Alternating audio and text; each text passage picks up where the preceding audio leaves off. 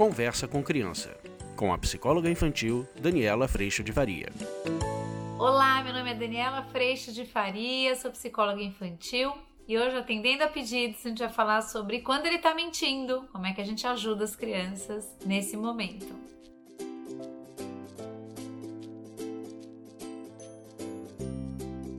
Oi, gente, tudo bem? Atendendo a pedidos, algumas mães me escreveram depois que a gente lançou o vídeo da mentira, com a pergunta: Dani, mas e quando ele tá mentindo? Como é que a gente faz? Será que você pode dar um exemplo? Como é que a gente faz? Então, a gente já falou no primeiro vídeo sobre a mentira, a gente trouxe a perspectiva da criança mentir quando ela quer continuar fazendo o que ela quer, além disso, não desagradar você. Nós adultos, como muitos me escreveram, a gente também faz uso da mentira, infelizmente. É aquela mentirinha que a gente fala: não, eu vou falar que eu tenho alguma coisa porque não dá para eu ir em tal lugar, mas eu não quero chatear essa pessoa. Então, esse é o primeiro aspecto da mentira. Mas na hora em que não necessariamente está tratando de um desejo da criança ou mesmo do adulto, muitas vezes a mentira aparece, como eu trouxe nesse último vídeo, para que eu não entre no risco de perder o meu valor. Então, como o resultado foi ruim, eu minto o resultado, ou eu dou um jeito de chegar num resultado melhor, como a gente falou no livro do Ping, exatamente porque eu estou protegendo, cuidando desse valor que eu tenho. E eu vejo que quando o resultado não sai da melhor forma, o meu valor está em risco. Aí que a gente pode fazer esse movimento que eu convidei no outro vídeo, da gente simplesmente puxar o valor para um outro lugar, o lugar de fazer o melhor possível.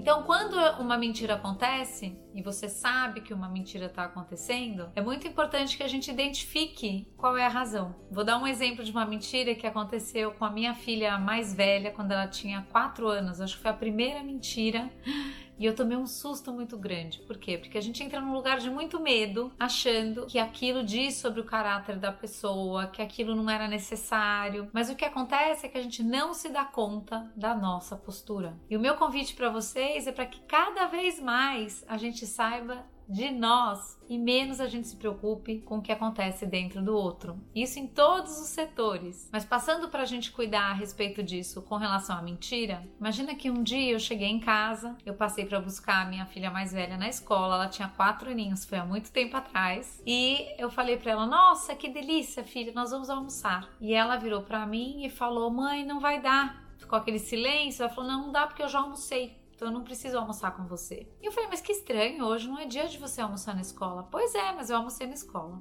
E aí, eu almocei sozinha, fui embora trabalhar. E vocês sabem como é que é, né, gente? Mãe sabe das coisas. Não fala, Dani, tem uma pulguinha que me fala, hum, tem alguma coisa esquisita, tem alguma coisa errada. E eu vou dizer para vocês, a gente não sossega enquanto a gente não vai atrás desse desconforto, desse aviso que tá vindo para nós. E isso é ótimo. Mas o ponto é o que, que a gente faz com isso.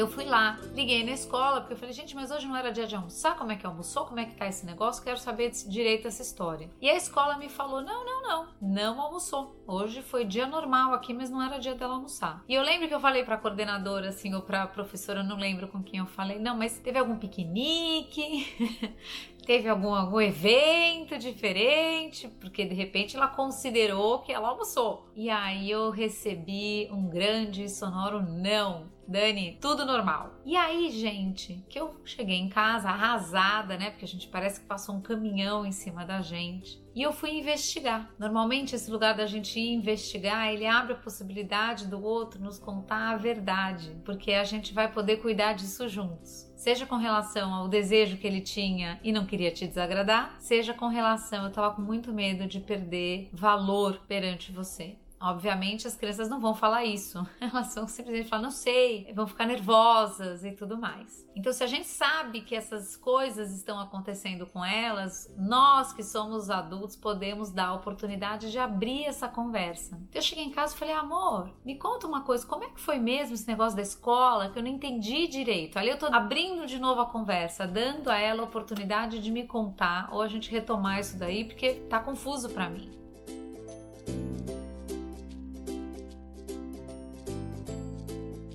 Mas quando eu já tiro conclusão, já condeno, boto no pau de arara, condeno que tá tudo errado e ainda me responsabilizo e preciso eu fazer ela falar a verdade, eu vou dizer para vocês o seguinte: a gente vai para um dos maiores lugares de violência, de arrogância da nossa parte como pais porque a gente está dizendo que você deveria ser diferente do que você é. Você já deveria ter feito algo diferente do que você foi capaz de fazer. E quando a gente vai na crítica, às vezes o outro vai se defender, principalmente para ele permanecer sendo alguém correto, direito. E isso acontece muito com os adultos mas a gente, na verdade, não teve a possibilidade de abrir espaço de conversa. Então, quando eu cheguei para ela, eu falei: o que, foi que houve? Eu não entendi direito, achei confuso. Por acaso você almoçou, não almoçou? O que, que aconteceu? Nesse momento, quando eu convidei para essa conversa, eu lembro que ela começou a chorar. E ali eu sabia que ela já estava falando: ih, caramba, ferrou, agora danou-se. E ela virou para mim, ela soltou uma frase que eu jamais esqueci, que foi a seguinte: "Mãe, se eu falasse para você que eu não queria almoçar, você não ia deixar".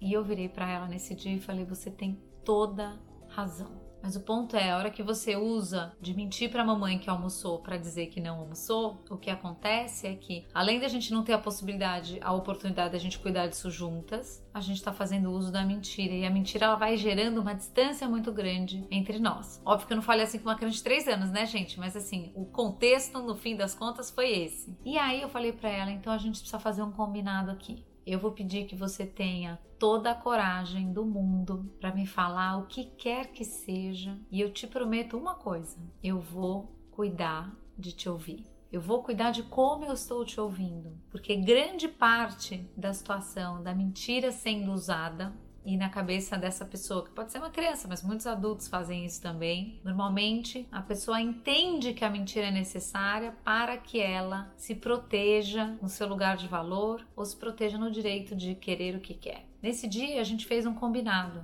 Falei para ela: olha, você sabe, tem dias que eu também não quero almoçar. Tem dias que você olha aquela comidona lá, você faz, ah, não quero. Mas não dá para não almoçar todos os dias. Então vamos combinar que eu prometo que eu vou te ouvir no que quer que seja e sempre a gente vai tentar e eu estou colocando aí a minha parte, a gente tentar chegar em alguma solução solução dentro do processo de consideração. Poderia ser, por exemplo, olha só, entendi que você não quer comer a comida, mas você pode comer alguma coisa, porque ficar sem comer deixa a mamãe preocupada ou precisa comer alguma coisa. Ela fala: "Não, tudo bem, eu topo uma fruta". Tá bom, fruta tá ótimo, mas vamos combinar que você vai jantar? Pode ser? Pode ser. E nisso a gente vai construindo espaço de consideração e respeito.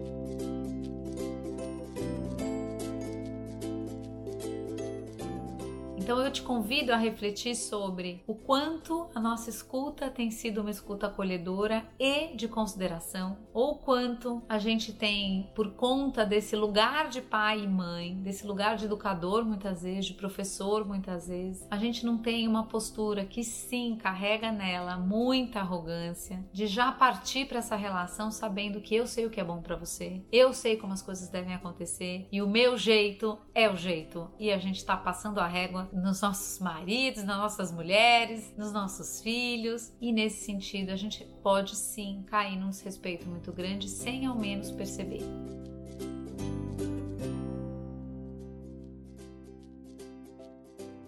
Então, se por um acaso a mentira acontecer aí na sua casa, perceba o convite que você está recebendo para abrir espaço de conversa. Quando na mentira a gente entra com mais força, com mais bronca e com mais cobrança, a criança sente realmente meu valor tá, tá correndo risco. E realmente eu não posso fazer algo que eu queira porque minha mãe nunca vai deixar. E aí a gente, ao invés de criar espaço de acolhimento, consideração e conversa, às vezes a gente cria mais possibilidade da pessoa que a gente se relaciona com, no caso as crianças, entenderem que a mentira se faz necessária e passarem a fazer uso da mentira. Então, que a mentira seja, na verdade, um recado para nós se ela está precisando ser usada, é porque algum acolhimento, algum espaço dentro de nós não está disponível para cuidar do que quer que seja. E aí eu convido vocês a perceberem esse ponto que eu tenho trazido em muitos vídeos, que é sobre a gente cuidar do que sai da gente, ao invés de justificar que o sai de mim só sai de mim porque de você saiu isso antes. Aquele vídeo que eu trouxe para vocês, eu só fiz isso porque você fez aquilo. E a gente não sai e alimenta esse sistema que tá muito sofrido, muito inadequado.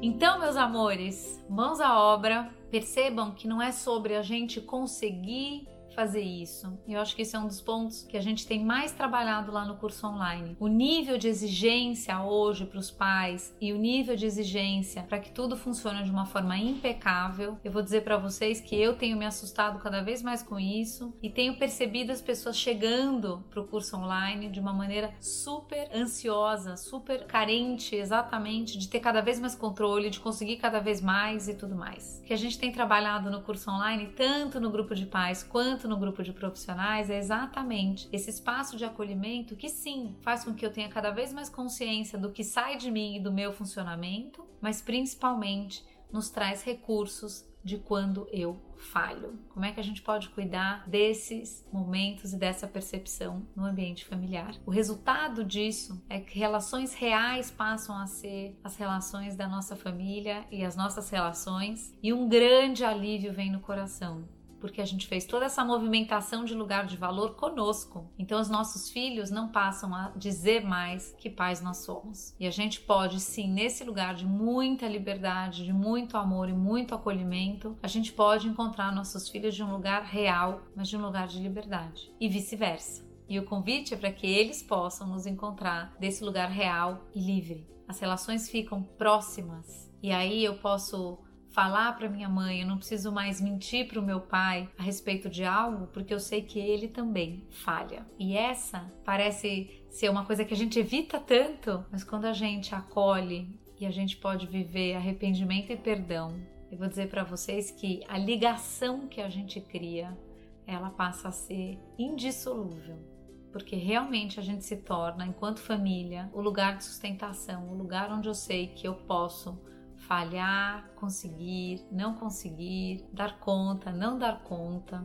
mas onde o amor realmente não está acontecendo nessa barganha.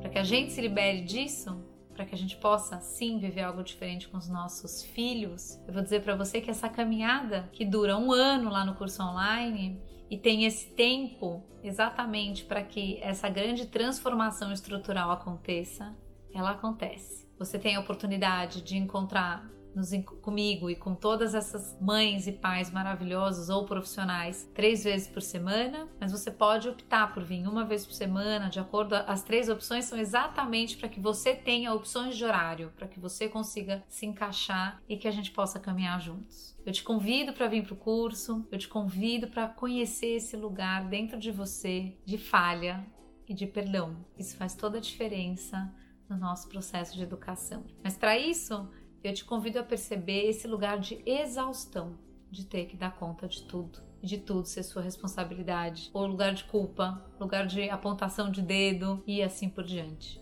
Esse é um lugar que não se sustenta mais. A gente vem adoecendo como pais, as crianças adoecendo também, e a gente pode caminhar para um lugar de muito acolhimento e muito encontro, encontro real.